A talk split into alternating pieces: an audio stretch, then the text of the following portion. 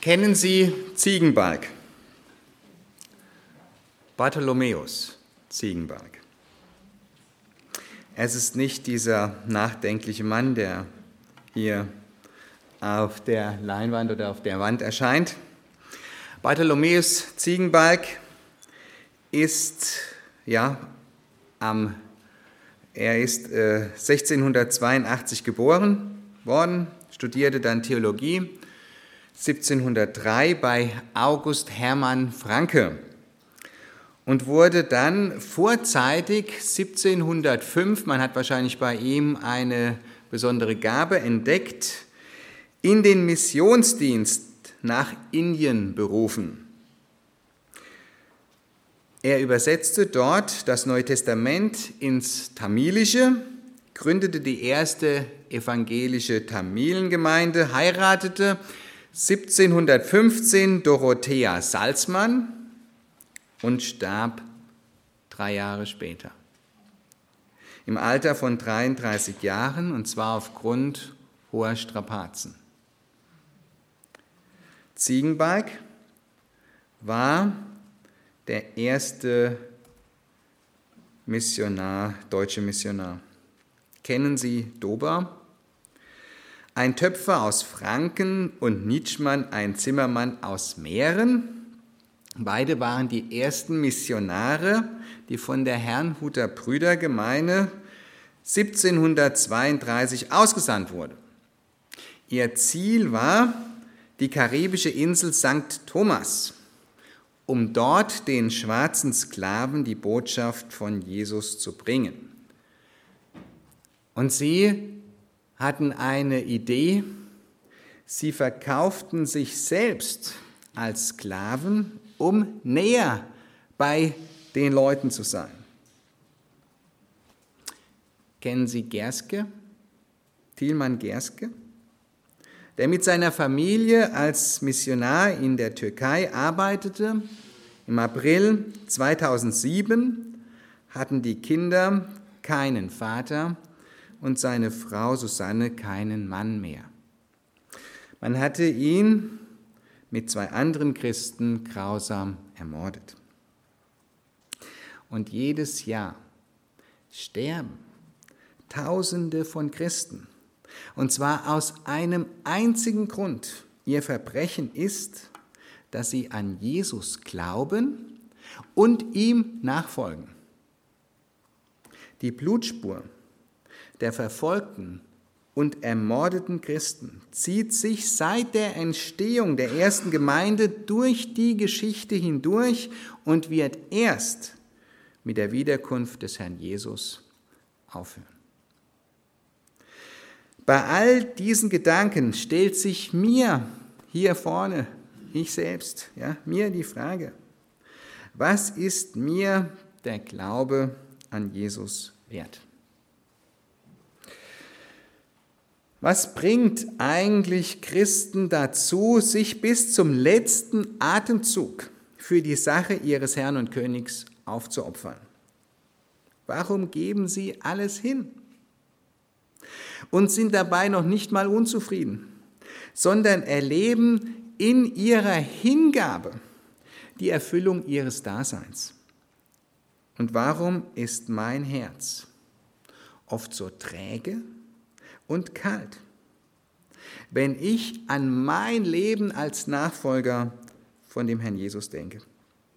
Meine Aufgabe heute Morgen ist, euch, meine lieben Zuhörer, es an euer Herz zu legen, dass wir hier in Deutschland neue Gemeinden brauchen. Ja. Denn eines sehen wir Land auf und Land ab. Und das haben wir auch in Krassau erlebt. Durch neue Gemeinden, die da und dort am Entstehen sind, werden weitere Menschen erreicht, die sich in die schon bestehenden Gemeinden nicht so leicht einladen lassen, aus unterschiedlichen Gründen. Wo eine neue Gemeinde sich formiert, werden in dieser Gegend das Interesse und natürlich auch die Ablehnung an der christlichen Gemeinde bemerkbar. Die einen denken eher in diese Richtung. Es ist eine christliche Gemeinde entstanden, eine bibeltreue Gemeinde vielleicht entstanden. Wollen wir doch mal sehen, was diese Leute so tun und besuchen mal unseren Gottesdienst. Andere sagen, oh meine, meine Güte, Fundamentalisten haben sich jetzt auch hier bei uns angesiedelt. Die haben wir gerade noch gebraucht. Ja. Wir, die wir heute Morgen am 17.09.2017 zusammen sind, wissen darum, dass Christus seine Gemeinde baut. Haben wir schon gehört. Er will Gemeinden in dieser Welt haben, die als Leuchter in dieser Gegend sind, wo er schon einzelne Lichter angezündet hat. Diese neuen Leuchter sollen als gebündeltes Licht hell in diese Gegend erstrahlen. Die Lichter dieser Welt, das heißt die Jünger, zu denen der Herr Jesus ja gesagt hat, ihr seid das Licht der Welt, ja, sollen sich ganz natürlich als Leuchter formieren und somit in ihrer neuen Heimat ja, als Leuchter funktionieren. Dass dies grundsätzlich von jedem Christen eingesehen wird, stelle ich mal nicht in Frage. Die Frage ist nur, liebe Geschwister, habe ich in dieser Weise einen Dienst? Sollte sich jeder überlegen. Soll ich wenn sich eine Gemeinde gründen soll, überhaupt dabei sein. In Stuttgart ist es sicherlich sehr schön hier, aber Gemeindegründung ist echt harte Arbeit. Soll ich vielleicht sogar ein solches Projekt Gemeindegründung mit initiieren? Um diese Frage zu klären, muss erst eine andere Frage geklärt werden. Eine Frage, die mit den Missionaren am Anfang in Zusammenhang steht. Die Frage ist, darf der Herr Jesus mit mir wirklich, also wirklich alles machen, was er will? Darf er das? Darf er in mein Leben so eingreifen, dass alles, was mir bisher lieb und wert war, in den Hintergrund gerückt wird, um nur noch den Willen meines Herrn zu tun. Sicher muss ich den Herrn Jesus auch verstanden haben. Es geht nicht um ein einfaches Loslaufen in irgendeine Richtung. Es geht auch nicht um eine selbstgewählte Veränderung. Aber die Frage bleibt doch, darf der Herr Jesus mit mir, der ich hier jetzt auf dem Stuhl sitze oder ich auch hier vorne stehe, darf er machen, was er will. Ihr müsst es nicht laut sagen. Dazu soll der Bibeltext für heute dir und auch mir helfen. Wir, die wir uns dem Herrn Jesus aus anvertraut haben, wir sitzen nämlich alle im gleichen Boot. Es sind nur zwei Verse. Und zwar aus dem 1. Korintherbrief, Kapitel 6, Vers 19 und 20. Schlachterübersetzung. Da heißt es. Wisst ihr nicht, dass euer Leib ein Tempel des in euch wohnenden Heiligen Geistes ist, den ihr von Gott empfangen habt und dass ihr nicht euch selbst gehört. Denn ihr seid teuer erkauft. Darum verherrlicht Gott in eurem Leib und in eurem Geist, die Gott gehören. Im biblischen Zusammenhang ging es nicht um Gemeindegründung, sondern um Unzucht und schreckliche Sünde innerhalb der ersten Christengemeinschaft. Ja, worüber wir uns vielleicht heute beklagen, äh, Damals gab es auch schon schreckliche Dinge. Einige Christen gingen regelmäßig zu Huren und versündigten sich in grober Weise.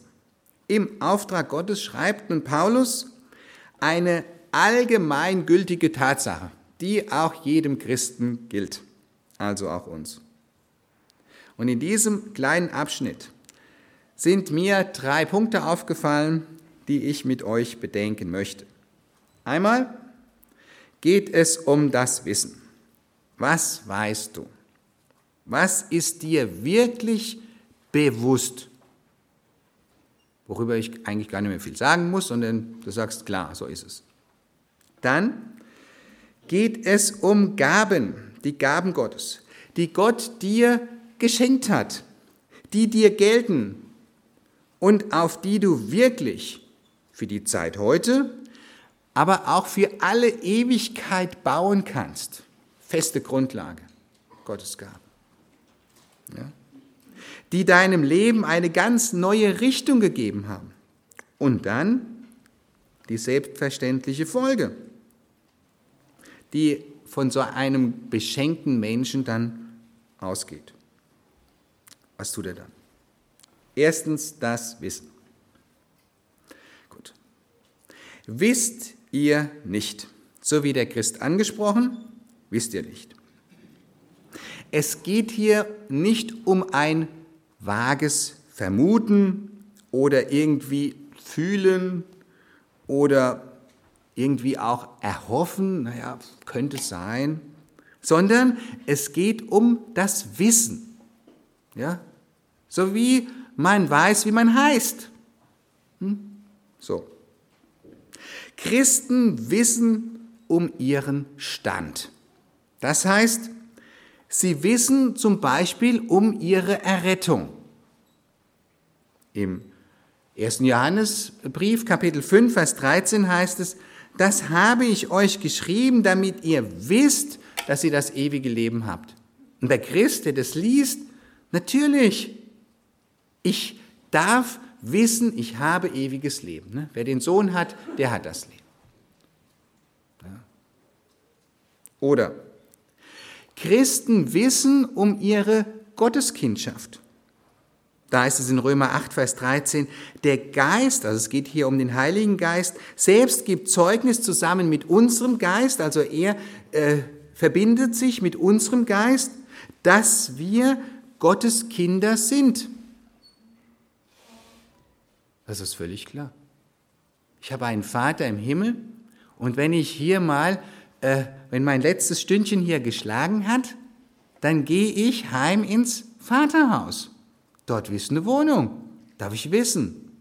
Ja, ich war zwar noch nicht dort, hm, aber Gottes Geist macht mir das so sicher. Ja. Oder Christen können alle Verheißungen Gottes glaubend wissen. Zum Beispiel sagt Jesus, ich bin bei euch Genau, ihr wisst, wie es weitergeht. Und somit ist er auch hier. Wir sind hier nicht nur eine, eine Gruppe von Menschen, die, die über irgendwas Komisches nachdenken, sondern Jesus ist derjenige, der hier unsichtbar in unserer Mitte ist und er wird auch zu euch und zu mir auch sprechen. Ja, er wird unsere Herzen ansprechen. Gott schenkt diese Gewissheit. Das macht er nämlich durch seinen Geist, der seine Leute in alle Wahrheit führt. Das tut er. Gottes Geist schenkt sozusagen Einsicht, Wissen und Gewissheit und dafür sorgt Gott selbst dafür. Ich meine, wir können uns einander auch äh, ja, vielleicht ein bisschen beschummeln, wenn wir sagen, no, ich habe das nicht so richtig verstanden und so weiter. Kannst du mir das nochmal erklären? Aber Gott, der in unser Herz und Leben hineinspricht, der weiß genau, wie wir es verstanden haben. Ja? Er will uns Gewissheit schenken. Bei dieser Frage, wisst ihr nicht, ist nicht eine Frage, dass da hier jemand grundsätzlich unwissend wäre sondern Hier werden Ungehorsame angesprochen. Ne? Nach dem Motto, ja, wie kannst du so handeln? Weißt du denn nicht so und so? Und natürlich muss er sagen, hm, ich weiß das. Christen wissen sicherlich nicht alles. Und es gibt noch vieles zu entdecken. Aber sie haben ein Grundwissen über die Zusammenhänge. Das muss man ihnen nicht von der Pike auf erklären. Das hat äh, schon Gott durch die Wiedergeburt, durch das Geschenk des Heiligen Geistes ihnen gegeben. Der Heilige Geist wird zum Beispiel auch im 1. Johannesbrief, Kapitel 2, Vers 27, mit einer Salbung verglichen. Ja, interessant, kann man lesen. Von der es heißt, dass sie selbst den Jünger lernt. Wisst ihr, und das entspannt mich auch so ein bisschen als Prediger.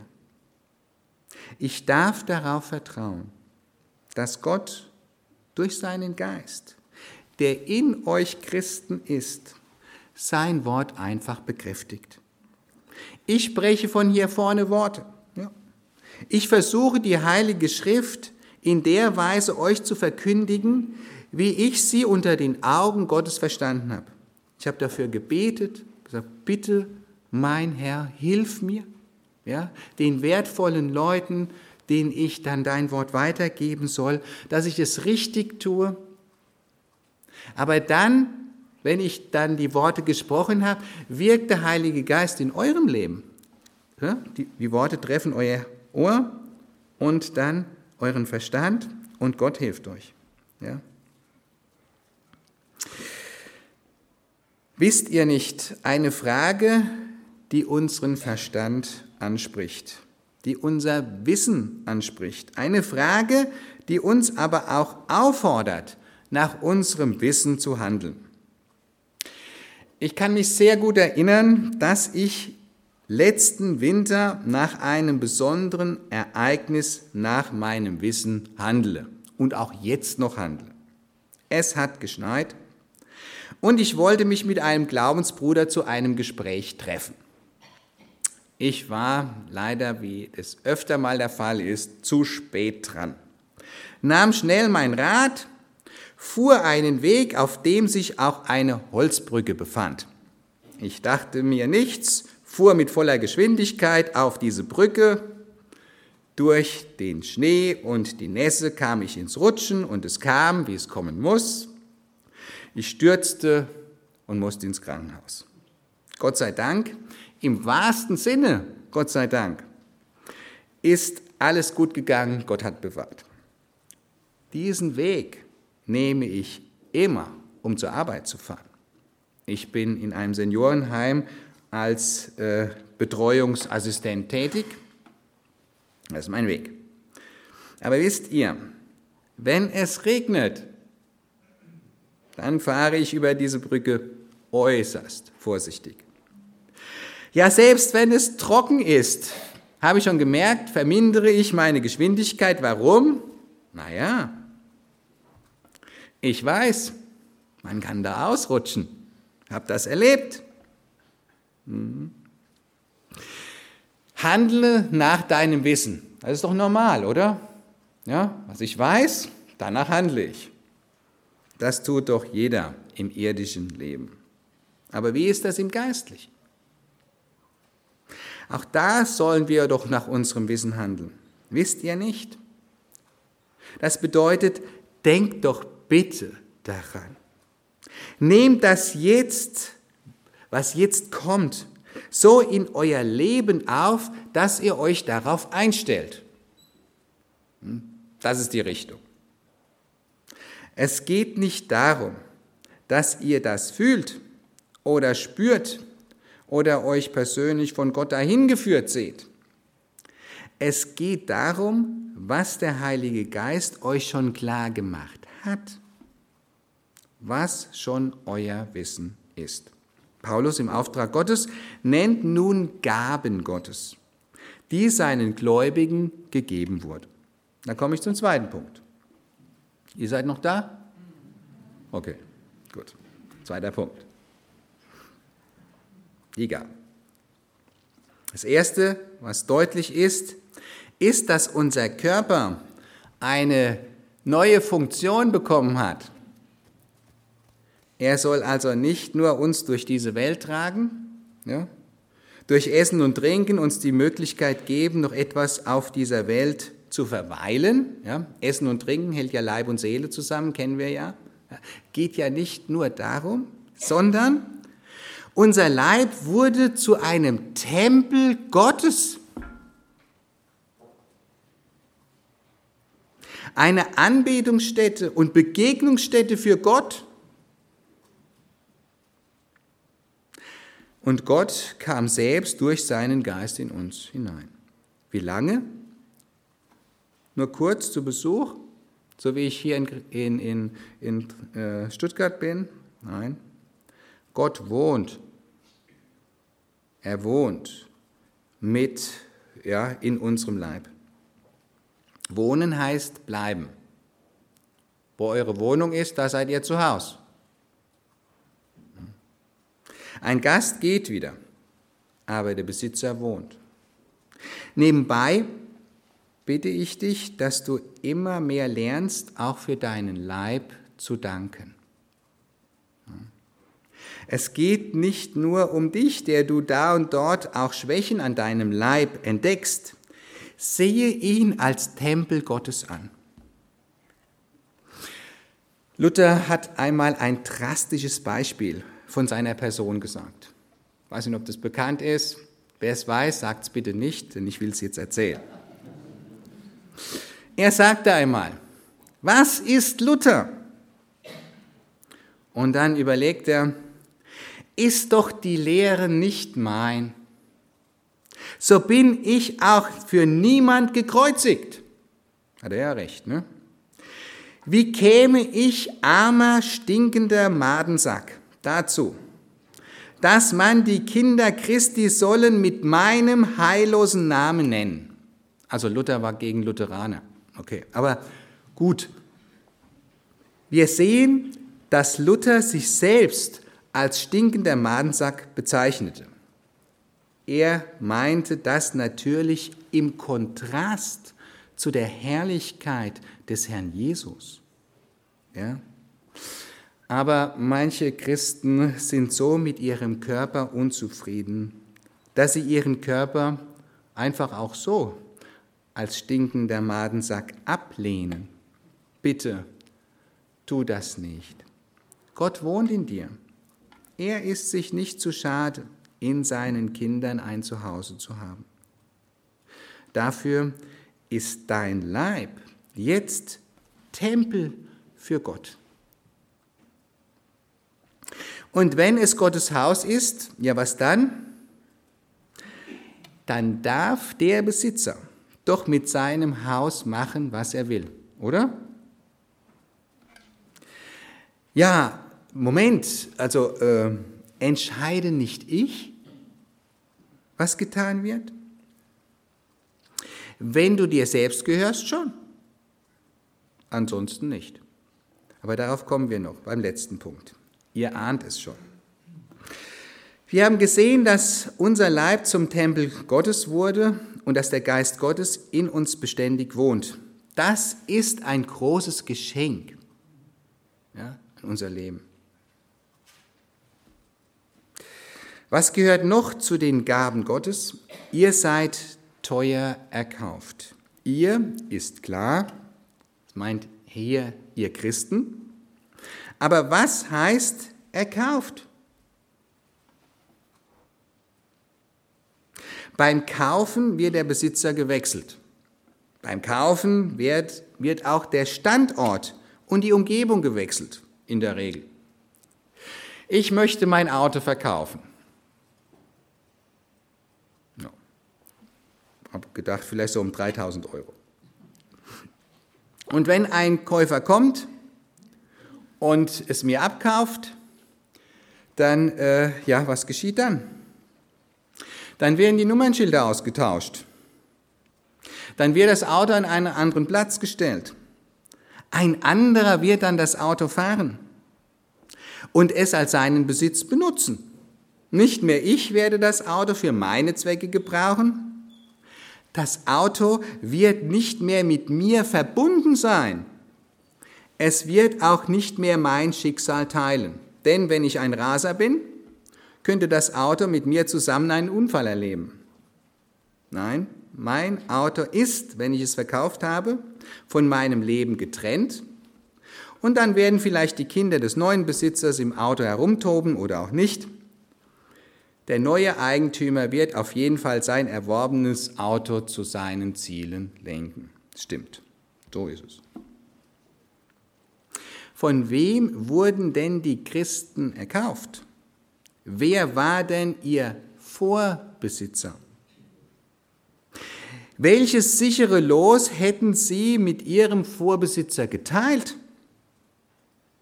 Viele können jetzt schon im Kopf die Antwort geben.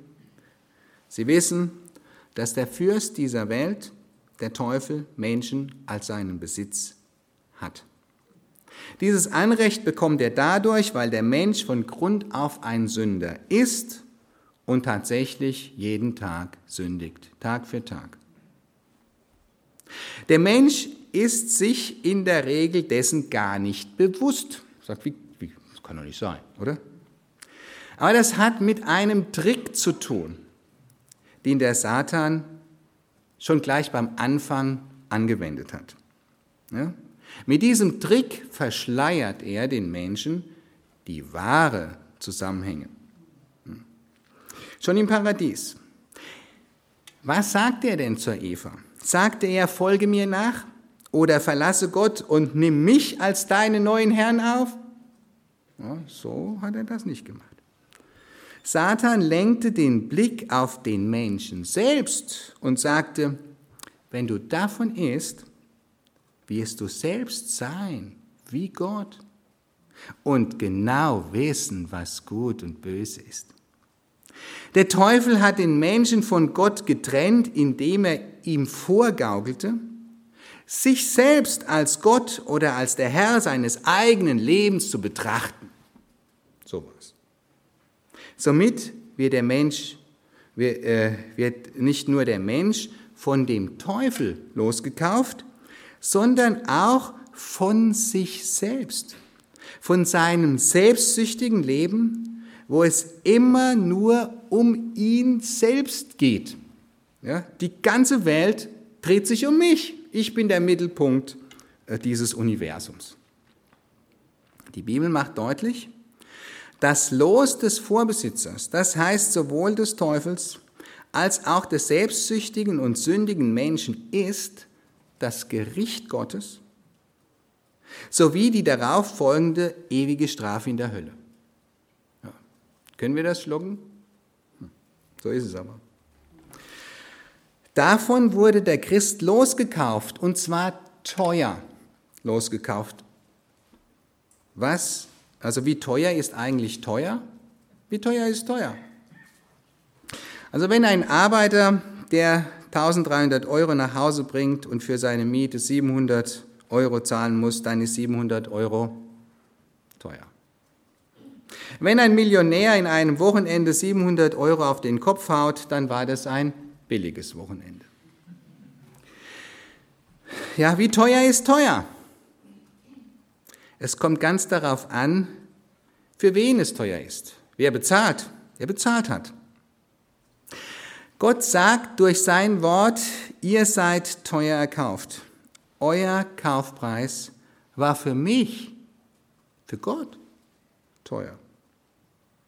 Teuer für den Schöpfer des Himmels und der Erde, dem Schöpfer dieses riesigen Universums dem Herrn, dem alles Gold und alle Reichtümer gehören, und der alles noch einmal und noch einmal und noch einmal und unendlich noch einmal erschaffen könnte. Ja? Für den war es teuer. Der Preis, um dich loszukaufen. Wir wissen nicht, mit was der unendlich reiche Gott ja, äh, da empfunden hat. Dieser Kaufpreis. Ja, in der Apostelgeschichte steht ein sehr bemerkenswerter Satz, ein Ausspruch des Paulus für die Ältesten von Ephesus. Und hier wird etwas deutlich, was teuer ist für Gott. Da heißt es in Apostelgeschichte 20, Vers 28, Paulus spricht zu den Ephesern, zu den Ältesten da. So habt nun Acht auf euch selbst und auf die ganze Herde, in welcher der Heilige Geist euch zu Aufsehern gesetzt hat, um die Gemeinde Gottes zu hüten. Und jetzt kommt's, die er, es geht hier um Gott, durch sein eigenes Blut, und das ist die Bezahlung, erworben hat. Das heißt, der Schöpfer dieses Universums hat geblutet. Es war mehr, wie durch sein Wort diese Welt ins Dasein zu rufen. Es konnten nicht seine Worte ausreichen, um uns zu erlösen. Es mussten seine Wunden her. Ja, er selbst muss sich ganz investieren. Gott wurde gegeißelt und ans Kreuz genagelt. Und man wartete so lange, bis er endlich gestorben ist. Dabei hat eben Gott der Sohn mit seinem kostbaren und heiligen Leben die Schuld der Welt getragen und bezahlt, den Zorn Gottes für diese Schuld erlebt und die Strafe Gottes durchlitten. Er, der Heilige, zahlte diesen für ihn selbst so teuren Preis. Für uns ist dieser Preis im wahrsten Sinne unvorstellbar. Und liebe Geschwister, ich glaube, die Ewigkeit wird nicht reichen, um das wirklich auszuloten und Gott gebührend dafür Dank zu sagen. Nun kann jeder, der sich im Glauben an Christus hängt, und ich hoffe, dass das sehr deutlich jetzt doch wird, jeder, der sich im Glauben an Christus hängt, sich ihm verschreibt und seine Lebensschuld sich von ihm vergeben lässt, frei werden wirklich frei. Frei von dem Vorbesitzer, dem Teufel und dem selbstsüchtigen Ich. Der Kaufpreis war unglaublich hoch. Es kostete das Leben von Gott dem Sohn, der jedoch dann, als alles getan war, mit großer Kraft auferstand und damit deutlich machte, ich lebe. Und ihr, meine Jünger, ihr sollt, ihr wisst, wie es weitergeht. Johannes 14, 19. Leben mit mir, der Herr Jesus, als neuen Besitzer. Als derjenige, der euch eine andere, eine neue Zukunft gibt, dessen Leben auch ihr nun mit ihm teilen dürft. Ja? Mit dem Herrn Jesus dürfen die Erlösten ihr Leben teilen. Der Himmel ist für euch freigekämpft. Der Herr Jesus kann sagen, ich kam vom Himmel, damit ihr dorthin kommen könnt. Ich starb für euch, damit ihr leben könnt. Ihr seid freigekauft von Hölle, Tod, Teufel und von dem eigenen sündigen Ich. Wofür denn? Schauen wir noch den dritten Punkt an. Die Folge. Wir können uns noch an das Auto erinnern. Selbstverständlich fährt es dorthin, wo sein neuer Besitzer es hinlenkt. Das geht bei uns aber nicht ganz so einfach. Warum? Ich sehe es hier. Jeder von euch hat einen eigenen Kopf. Da ist es. Und weil die Sünde uns immer wieder beeinflusst. Und weil wir glauben sollen und Gott uns nicht fernsteuert. Ja, er hat nicht oben irgendwie eine Fernsteuerung und lenkt hier unser Leben, dass wir gar nicht mehr anders können. Wir sollen glauben. Ja, wir sollen im Glauben gehorchen. So ist es. Welche logische Folge zeigt der Bibeltext, zeigt Gott durch sein Wort? Ja. Siehe dich unter keinen Umständen als Besitzer deiner selbst. Unter keinen Umständen. Zweimal wird hier gesagt, dass du dir nicht selbst gehörst. Einmal in Vers 19 und einmal in Vers 20. Ihr gehört euch nicht selbst, direkt hier die Aussage, und dann ihr gehört mit Geist und Leib Gott. Die Aufnahme des Herrn Jesus bei der Bekehrung, dass er dein Retter und Herr sein soll, ist keine Formel, sondern es ist eine Bitte, die der Herr Jesus erfüllt. Genauso wie er deine Schuld vergibt und dich somit passend für den Himmel macht, genauso ist er uneingeschränkt Herr deines Lebens. Ja? Und er will dieses Leben führen. Meine Schafe hören meine Stimme und sie, ihr wisst, wie es weitergeht. Ja? Was ist, wenn man das Eigentum des anderen auf einmal doch für sich gebraucht? Im Bild gesprochen, ich hätte mein Auto jetzt verkauft, aber hätte noch so einen Schlüssel für mich behalten. Der Käufer, der äh, wohnt in einer Nebenstraße und ab und zu würde ich sagen, hm, eine kleine Spritztour zwischen 1 Uhr und 3 Uhr in der Nacht würde mir gar nicht schaden. Was wäre das? Übertrage es auf dein Leben. Aber vielleicht um noch etwas vorzubeugen. Denn der Teufel hat verschiedene Tricks. Er ist auch Meister in der Übertreibung. Das haben wir auch im Garten Eden schon gesehen, aber da äh, ist immer wieder eine Hilfe. Was fragt er denn Eva? Sollte Gott wirklich gesagt haben, dass ihr von keinem Baum im Garten essen dürft? Keinen, ja? Typisch Teufel. Ja. Wenn er uns nicht erwischt, wo wir in die Sünde abrutschen, dann versucht er es mit Übertreibung in die andere Richtung. Wir werden bei jedem Schritt und Tritt auf einmal unsicher, ob wir noch im Willen Gottes leben. Verstehen wir? Ja? Ob wir da vielleicht nicht immer der eigene Wille so in Konkurrenz stehen zum Gottes Willen und so weiter.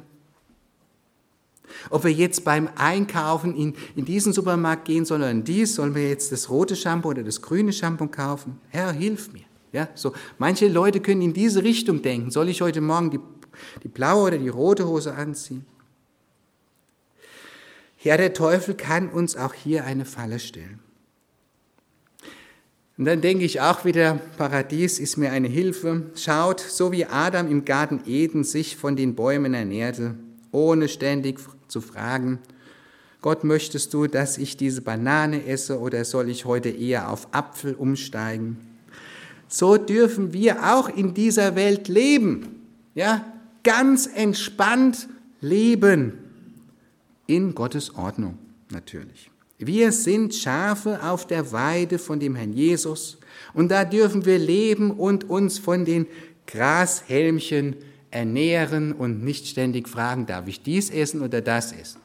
Ja, bist doch da, kannst essen. Und wenn die Sonne scheint, müssen wir auch nicht gleich fragen, darf ich mich jetzt in den Schatten legen oder muss ich hier bleiben?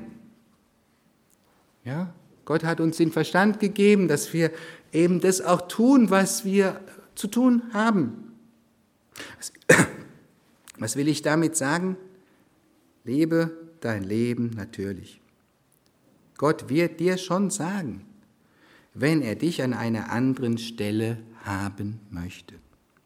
Aber wenn die Zeit kommt und der Herr Jesus es dir deutlich macht, ich brauche dich hier in meinem Reich, dann musst du gehen.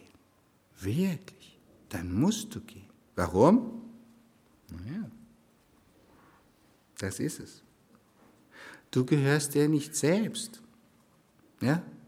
Du hast keinen Autoschlüssel um jetzt nochmal ein fremdes Auto zu fahren. Du gehörst dir nicht selbst. Der Herr Jesus hat den Schlüssel. Du bist für Gott und für seine Ziele erkauft. Paulus schreibt als normaler Christ im Galaterbrief folgendes, Galater 2,20. Ich bin mit Christus gekreuzigt.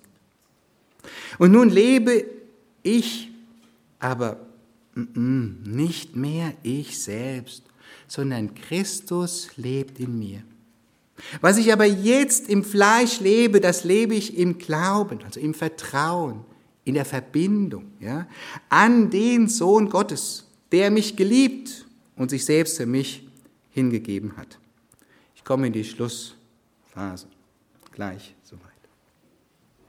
Was sind die Ziele von Jesus Christus? Er will weitere Gemeinden bauen. Er will seine Gemeinde mit seinen Jüngern bauen. Er schaut nicht nach Menschen, die ihn nicht kennen und er sagt, mit ihnen möchte ich die Gemeinde bauen, sondern mit seinen Jüngern. Ja? Mit den Lichtern, die schon leuchten. Die sollen zusammen zu einem Leuchter kommen. Und das ist 100 prozentig richtig. Der will durch Gemeinden Menschen retten.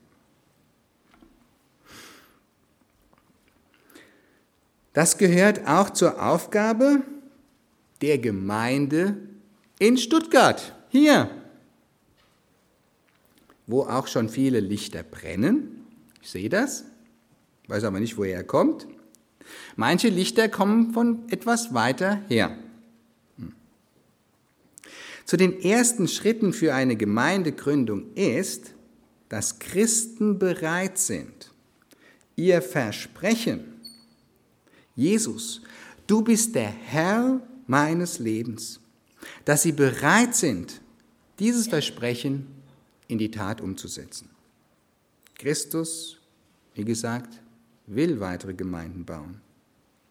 Vielleicht möchte er auch dich dazu gebrauchen. Wenn ja, dann wird Gottes Geist dir das schon deutlich machen. Hat es bei mir auch gemacht. Wisst ihr, wie das gewesen war?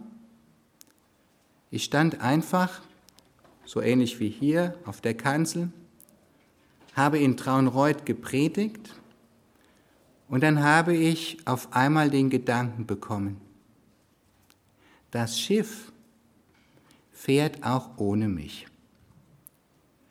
Es waren ungefähr 150 Gottesdienstbesucher, ja, und habe gedacht, draußen sterben die Leute und du bist die ganze Zeit immer hier. Es geht nicht. Und das war irgendwie so ein Pfeil, der steckte bei mir drin. Ich habe über was ganz anderes gepredigt, aber irgendwie kam mir das. Und das blieb. Und Gott hat dann auch die Türen geöffnet und ich habe diesen Gedanken weiter ja, nachgedacht. Und jetzt bin ich in Krassau als Betreuungsassistent in einem Seniorenheim. Nebenbei aber äh, ja, in der Gemeindegründung tätig. Also, Gottes Geist macht dir das schon deutlich. Und wenn es dir in deinem Herzen klar wird, dann sprich mit den Ältesten darüber. Bete dafür und Gott wird Türen öffnen. Denn es ist sein Reich und wir gehören nicht uns selbst, sondern ihm, unserem großen Erlöser, der sehr viel bezahlt hat, um uns von einer absolut schrecklichen Zukunft zu erretten. Unser Leben, welches wir gerne und froh dem Herrn Jesus zur Verfügung stellen, kann nur ansatzweise ein Dankeschön sein für seine große Tat.